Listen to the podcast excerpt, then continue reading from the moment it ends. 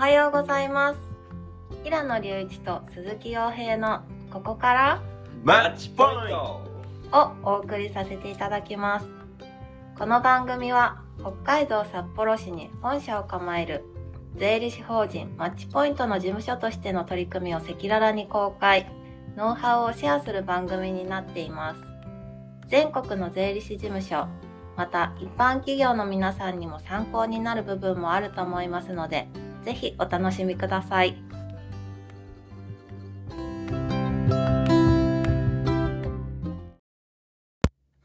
はいそれでは第22回目になります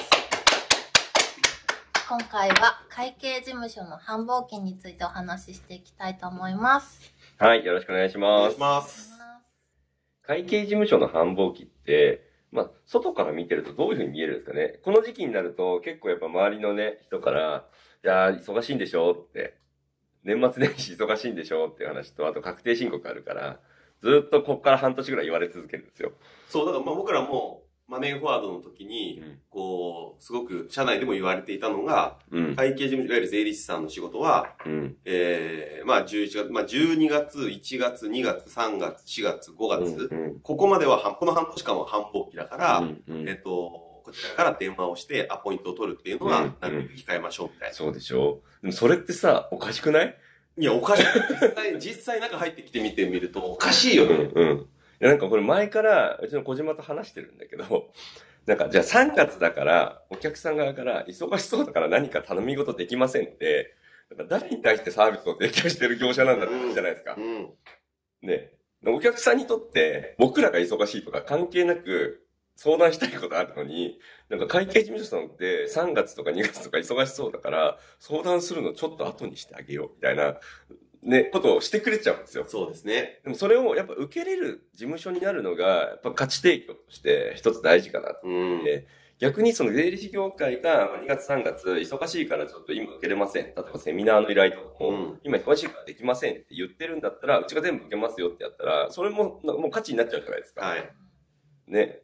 そういうのって、なんか誰目線で見たときに、忙しいから、忙しいから受けませんなのか、ね、その、うんうん忙しいと思ってるからみんな今頼まないであげようみたいな、優しさを発揮してくれるみたいな、謎の構造があるなと思ってね。いやでも経営者からすると、ね、1年間のうちに半分、うん。会計事務所さんが忙しいから、うん相談ちょっと遠慮がちになっちゃうって、うん、うん。でそんな辛いことないですよね。うんだって唯一相談できる、最も信頼を受ける人たちが、うん。半分機能しないわけじゃないですか。本当だよねね。で、ね、経営してると、毎月毎月、うんいろいろな悩みがあって出来事が発生して、つどつど本当は相談したいはずなのに、うん。まあ、相談しても返事が遅いし、うん忙しいんだろうな、みたいな感じになっちゃうみたいな。しかも、ね、年度末だったりとか、年末年始、経営者側の方も、まあまああるじゃないですか、うん 来年に向けてどうしようかな、うんそういうところが大事かなと思いますけどね。そうですね。まあ、業界としてはそういうイメージということで、じゃあ、マッチポイントは現実問題、実際どういう感じ？そうですね。これ、何も考えないでやると、やっぱそこ忙しくなっちゃうんですよね。を、うん何も考えないでやると忙しくなる。やっぱりその業界の常識みたいなところで、まあそうだよねってやってると、どうしてもやっぱそこの仕事のボリューム多くなっちゃうんですよ。思考停止するような感じですね。。だから今創業して3年、4年目ですけど、うん2年目ぐらいまではちょっと忙しかったんですよね。はい。で、これ、やっぱまずいねって、その従業員も疲弊していくし、うん。やばいよねって言って、やっぱ1年間で業務を平準化するようなやり方をしなきゃいけないよねっていうことで、やっぱその散らすようにうん。してますよね。で、結局、なんか繁忙期一番忙しいのって、ね、例えば確定申告忙しいよねとはい。か、年末調整忙しいよねってやつも、年末調整も早めに対処をしないから、後ろに伸びていくんですよ。うんでも後ろの期限は一緒だから、はい。ね、ギュッて詰まるみたいなのがあるから、やっぱ前倒しして、前倒し前倒しして、その資料の回収を早くする。うん。すると、まあ、そこが、ね、薄くなったりするし。結構よく言われるのが、いわゆる一般企業の人、いわゆる経営者の方とか、いわゆる顧問先の方が、資料をくれない、そうですね。みたいな問題あるじゃないですか。うんうんうんだから、そうなっちゃうっていう、いやある種多責なところがそうなんですよ。まさにそれ。ね。くれないとか、そう。それはもらうんだよ。何としてでも。うん。でお客さんがくれないのは、お客さんのせいではなくて、うんそれは自分たちのコミュニケーション能力だったりとか、うん。あの、いわゆる信頼度だったりとか、うんうんあとはオペレーション、され方の問題うん。とか、いろんなことがあるわけじゃないですか。多分ね、一番ひどい感じになると、多分お客さんには、あ、まだ大丈夫ですよって言って、社内にはくれないんですって言ってるパターンとかもありそう。ああ、ありそう。ありそうですね。うん。そうなると。お客さんにはいい風に伝えてね。あそうそうそう。うん、ギリギリのデッドラインだとかね、こっちは。そう。わかっお客あの強く言えないじゃないですか。うんそれはそれで。絶対ください。うん。何やってんすかみたいなことは言えないので。マッチポイントはこの年末年始はどうやって過ごすんですか？年末年始ですか？うち年末年始で休みってまあまあ多い方だと思うんですよね。多いよね。めっちゃ多いです。去年も多かった気がする。去年もね、24、20、ん？去年は25、26あたりが休みだったのか、土日だったのかな？そうですね、確かね。なんか24から、24が最終日。もうあれ？もうちょっと後じゃなかったでしたっけ？くれだっけ？まあなんか、でも長かったよはい。普通の一週間以上は余裕でやったよね。そう、大体ね、クリスマス前後で休みになってることが多いよね。で今年は ?10、今年はね、23を最終日にしようとしてるんじゃないかな。23金曜日をうん最終日にして、金、で、土、日と、あと翌の26週、本当はいわゆる一般的には平日とされている週、全部休みにすると。そうですね。はい一応休みで、で、ただうちまあフレックスにしてあるので、はい。一応公式にはそこ最終日だよって。でも仕事を終わらせなきゃいけないっていう期限っていうものは必ずあるから、ええ、終わんなかったら、まあ、その労働時間が、の中で、そこ出てもまあいいよっていう話にはなってるんですけど、で、これ昔勤めてた、まあ40年会計事務所にいた大先輩が言ってたんですけど、いや、仕事ってさ、って、期限過ぎると、まあまあ、なぜか終わってんのよね、みたいなことを言ってる人がいて、ほう。そう、勝手に終わるわけじゃないんだけど、人って多分期限があると、そこまでにやるんですよ。うんうん、なるほど、なるほど、なるほど。多分そう23日までって言われたら、それまでに終わらせようとする。28までって言われたら28までに終わらせるし、23までって言ったら23までに何とかして終わらせるんだと思うんですよね。確かに、それはあるね。僕前の会計事務所の時も3月15日確定申告終わりなんだけど、3月14から15は温泉旅行に行くって決まってるんですよ。おうおうおうおうおうおう絶対終わらせなきゃいけなくて。だからみんな終わるんですよ、ちゃんと。3月12とか13に。確かに、僕もあの、前々職の SMS の時はうん、あの、6時半完全退社かなんかだったんですよ。うん、うん、で、えー、まあ、それまでの会社の時がベンチャーだったんで、うん。ね、夜てっぺんまで、まあ、夜 まで仕事が勝負できる。なんだったら朝までって考えてる人もいるかもしれそうないしね。そう。それが、いや、6時半ですって言われた瞬間に、うんもう、スイッチ入りますよね。だから、うん、うん、うん。6時半までに終わらなきゃいけないかうん、ら、うん、今日絶対終わらせなきゃいけない仕うん事、うん、を考えてやっぱり仕事するようになるし、うんうがやっぱり速度が速くなるし。だから合間合間のダラッとする時間がない。で、ベンチャーの時にやっぱりこう、割と6時ぐらいからちょっと一回飯食って、うん。で、7時、8時ぐらいから本気出そうぜみたいな。うん。いやいやでもやってて思ったんですけど、やっぱり後半、夜遅くやる仕事ってダメなんですよね。あの、明らかに生産性が低いんです。うん、うん、絶対朝やった方が、うん。うん。1時間で終わるような仕事が、うん作業が、夜やると本当に3、4時間かかるんだよね。はいはい。あれは不思議だなと思って。まあ人にもよるとは思うんですけど、うんただやっぱりお尻をしっかりと決めるうん。っていうことをやれば、うん、ちゃんとそれはこなすことができるし、そうだね。僕もそういうのそこまで得意じゃないですけど、その時間管理みたいなところがすごい人たちって、この仕事は3時間で終わらせるって思ったら3時間で終わらせるじゃないですか。でもこれ、積み上げていってる人たちって、まあ、今日あと1日でやればいいやと思うと、なんかそれのクオリティを上げようと思って、どんどん時間伸びていったりする。はいはい。じゃないですかすね。そういうのも結構あるかなと思うんですけどね。やっぱね、そのエンドレスに時間があるんだったら全然いいんですけど、うんうんそうじゃないっていう風になった時には、どうやればできるんだっけっていう考えるようになる。うんさっきの会計事務所の話に戻りますけど、うんもうこの半年間忙しいんだって思い込んじゃった時点で、うん多分それで終わりなんですよ。うんうんうんこれをどうしたらいいんだっけっていうことをやっぱり考える。うんで、去年よりは今年良くしたいよね。もうちょっと良くしたいよねっていう。でこれがね、ちょっと良くしたいっていう思ってるとうん多分変わらないんですよ。そうだね。そうだね。結構ドラスティックにガラッと変えていこうぜっていう意欲を持たなきゃいけない。うんだから本当、去年、2年前かな ?2 年前の確定申告とか年末調整のあたりが、みんなすごい疲れた顔してて、うん。このままずっとやっていくのはやばいなと思って、そこから劇的に変えたんですよね。うん。そしたらうまくいってる事務所の話は全部聞こうと思って、フューチャークリエイトさんとか、はい。アーリークロスさんとか、いや、どうやってやってんのっていう話を聞いて、いいとこを全部取り入れて、ガラッと変えたんですよね。したら去年はまあまあ楽楽な感じだったと思う。いや、すごいうん楽そうだったよ。そう。繁忙期だけど、結構早く帰ってる人多かったよね。6時、7時とかうんはもういないうん。人が多かったんで。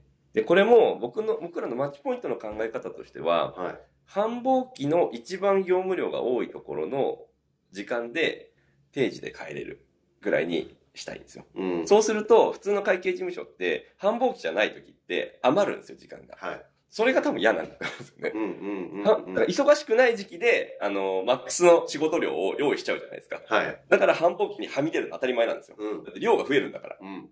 そうだから僕らは、その繁忙期じゃない時の量が、まあ、7割ぐらいが仕事で、まあ、埋まってたとして、残りがまあ、学習の時間に使うとか、その自分たちの仕事を効率化するために時間を使うみたいなところをやって、繁忙期は繁忙期で、その仕事の時間内に収まるみたいなところを目指したいなと思ってて。なんか僕、その休みが多いってね、めちゃくちゃいいことだと思ってるんですよ。ただこの休みの使い方が僕すごく重要だと思そうだね。うん。で、一週間以上休みになると、うんなんかもう、本当にダラッと過ごして、疲れる。そう、逆に逆疲れを起こしてう、ん。で、正月の仕事って、もうそれこそ半、2週間ぐらいうんうん、ダラッとしちゃうみたいなことがあると思っていて、これ、僕、あなんでこんな風になるのかなっていうのを考えたことがあって、うんそれって、休みになると急にこう家にポンと入るわけじゃないですか。うん。で、周りとの接点がほとんどなくなってくるんですよ。うん周りが何してるかもわからないし、うんうん。である種刺激もなくなってくるんですよ。はいはい。で今ってこうツイッターとかでみんな、マッチポイントもみんなで、うん。こう日々どういうことやってるかっていうのを発信してるんで、おそらく今今年に関しては、多分年末年始もみんなこの、それ習慣化してるので、うん。何かしら発信すると思うんですよ。うんどこかに行ってるとかうん、こういう本を読んだとか、うん。ね、こういうことを感じたとか、はい。そういうことを発信してくれるはずで、それを見てると、あ、うんなるほどと、周りのメンバーってう、ん。なんか、だらっとしてるだけじゃないんだと、ちゃんとこうやって学ぼうとしてるとか、うん。うん。そういうことをちゃんとこう、うん刺激を受けるうん。機会ができると思うので、年末年始の過ごし方も、今年は多分みんなちょっと変わるんじゃないかうん。なとうん。思って、そうだね。なんか、休みが多くなるって確かに本当にいいことだと思うんですけど、それこそね、あれなんですか、稲稲森さんでしたっけ？週休2日制を最初にやった。えっとね、えっ、と、違う、シャープの、シャープじゃない、パナソニックじゃない、稲森さんじゃない、もう一人、誰だっけ？そう、その方がおっしゃってた話で、週休2日制にした理由が、休みが2日になったけど、1日は自分で学んでくださいねっていう休みの作り方だったんですね。うん確かね。そう、そうなんですよ。そう。だから、だし、なんか最近よく平野さんが用意してくれてる、ね、資料とかでも、やっぱり日本人って、あ、松下幸之助さん。うん。あれ松下幸之助さんだった日本初、週休2日制を導入。あ、そうだっけ、うん。そうそうそう。でもなんかそういうことを言ってたのを聞いたことがあって、法律より早くやったんですよ。あ、そうそうそうそう。この人がやったから、他のメーカーがやばいやばいっつって、うん。要するに週休今まで1日だったのを、松下幸之助さんが週休2日にしたんで、うんいわゆる裁量的にも苦しくなるじゃないですか。うん。どうせだったら週休2日の方に入りたいってなって、うん。だだからみんなが慌てて、週休2日にバーっとなってって、で、あわそれに合わせて国が、うん。あの法律を作っていったっていう。だからね、今後もしかしたら週休3日みたいな流れもなんか若干あるじゃないですか。うん。であれもやっぱ生産性が上がってるっていうのもそうなんだけど、3日本当に休んでたら、生産性上がんないんだと思うんですよ。人の成長って、その多分休みの時に、なんていうの、仕事じゃなくていいと思うんだけど、学びになるような経験をしてるかどうかってすごい大事で、それによってなんか物の見方みたいなものが、何育まれていくっていうのがすごいあると思うんですよね。一日休養、一日教養っていう。そうだ、そう、それそれそれ。それ、それをなんかで見たんだわ。でも、それがだんだんと二日休養。そうだね。そうなんだよ。で、これなんかで見たんだけど、その、物の見方とか知識とかが増えた時に、それによって賢くなったっていうよりは、なんか使い方がま、わかるみたいなはい。話になって、例えばなんか言ってたのは、この指一本出して、この指一本で Y を作ってくださいって言った時に、はいはいはいじゃないですか。うん。でもこうやってやるとここにシワで Y ができる。これがラジオで伝えづらいけど、そう伝えづらいお折るってことですよね、指を。指を折るとねこのそうシワシワが Y になるのをる。見て、はいでもこれを知った瞬間に何か賢くなってるわけでも何でもないんだけど、なんか対処法が一つ増えるみたいなうん。発想力として。で、聞いた時に、やっぱそれってなんか別に学ぶことでも何でもないじゃないですか。う このネタで言ってるだけだから。ん。はい。そう。だけど、こういうのが何かに伝える日が来るかもしれないし、うんそれからなんか旅行行ってなんか美しいものを見るっていうのが自分のプレゼン資料に反映されるのかもしれないし、はい。なんかいろんなね、学びっていうのがあると思うんですよね。だから本当に4日働いて3日寝てますっていう人は、と、そうじゃない。どっか遊びに出たりとか、勉強したりとかねしてる人とって圧倒的な差が、多分休みの使い方、休みが増えるは増えるほど、休みの使い方で、ね、圧倒的差がついちゃうような気もするよね。いや、間違いないと思う。ただ、それを、一番大事なのは、会社としてうん、それをちゃんとメッセージとして伝えることがすごく大事で、うんうんあの、いわゆる、多く休みをしている、まあ、いわゆる求人とかやるときとか、うんうん弊社は休みが多いです。年、年、これぐらい休みがあります、みたいなのって、なんかホワイト企業っぽく見せるじゃないですか。うんそうだね。ね。でも、その休みっていうのは、皆さんがいわゆる成長する、仕事以外で成長するためうにん取ってるんですと。ただ、だらだら過ごしてもらうためにうん取ってるわけではないんですと。ん仕事以外の時間でインプットをしてもらいたいからですっていうことをちゃんと言葉として発信できるかどうかがすごく大事。そうだね。めちゃめちゃ大事だね。SMS はまさにそうだったんですよ。うん。年に3回9連休、まあ当時は3回9連休以上があったんですよ。うん。でもやす、僕びっくりして。うん。でもこれって、上司、あの、会社からも言われたし、上司からも言われたし、人事からも言われたんですけど、うん。もう都度毎回休みの前に言われるんですよ。うん。この休みは、だらだら過ごさせるための休みじゃないんですと。うん。とにかく皆さんにインプット、仕事以外のインプットをしてもらうための時間なんです。ん言われて、それをレポートとして出せとも言わないと。それやるかやらないかは結局自分の判断で、そうだね。うん、うん。考えてほしいです。ただ、世の中にはめちゃくちゃやってる人もいるんですと。うん。それは意識してもらいたいですってことを、うん。もう毎回休みの前に言ってくるんですよ。うん。うん。でそれが僕らも、こう、毎回言われるんで、うん一、回だけだと、うん。あれじゃないですか。いや、いい会社だね、みたいな。そうだね。うん。うん。毎回ちゃんとメッセージとして発信する。うん。これすごく大事で。そうだね。やるかやらないかはもう本人次第ですよ。はいはいはいうんでも、結果、その時でやった、勉強した、努力をした、新しい、インプットをした、新しい経験をしたうん人たちっていうのは、やっぱり仕事をや、戻って仕事をやるときに、やっぱり新しい価値を生んでくるんで、うんそれは会社の評価も上がってきますよねってうん。いうことで。うん。うん。だからそこら辺のメッセージの発信は、休みと一緒に大事だろうなと思うね。そうだね。まあ、あと一つ、か税理士業界って、やっぱ税理士試験受けてる人多いうん。から、やっぱその仕事以外での学びって、やっぱ勉強に使ってたりすると思うんですよ。はい。業、試験、試験勉強だとしても。はい。で、そういう習慣がずっと残ってるって、やっぱ後からでも強いと思うし、はい。で、これ多分税理士試験受かりにくい理由の一つに、12月から5月まで繁忙期ですって言って、8月試験なんですよ。ああ、なるほど。でで、時間がないよね、もう。3ヶ月でできる試験じゃないんですよ。うん。だから、やっぱ継続的に1年間、コンスタントにやるっていうのがすごい大事で、だけど、繁忙期だから勉強できませんでしたみたいな人たちって、まあまあいると思うんですよ。うん。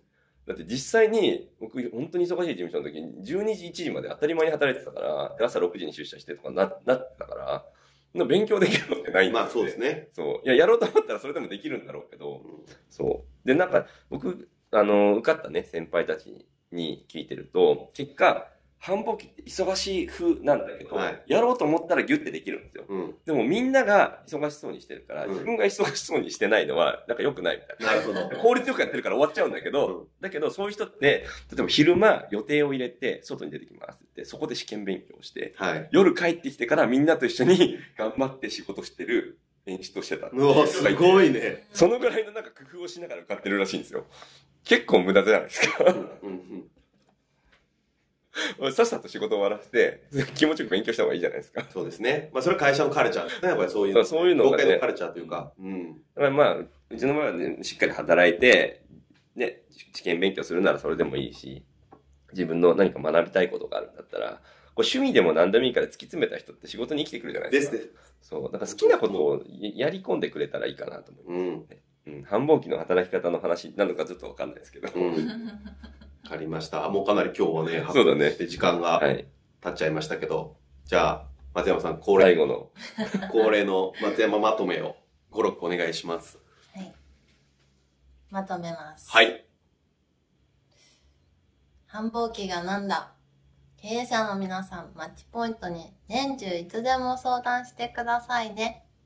以上です。素晴らしい。はい、ありがとうございます。ありがとうございます。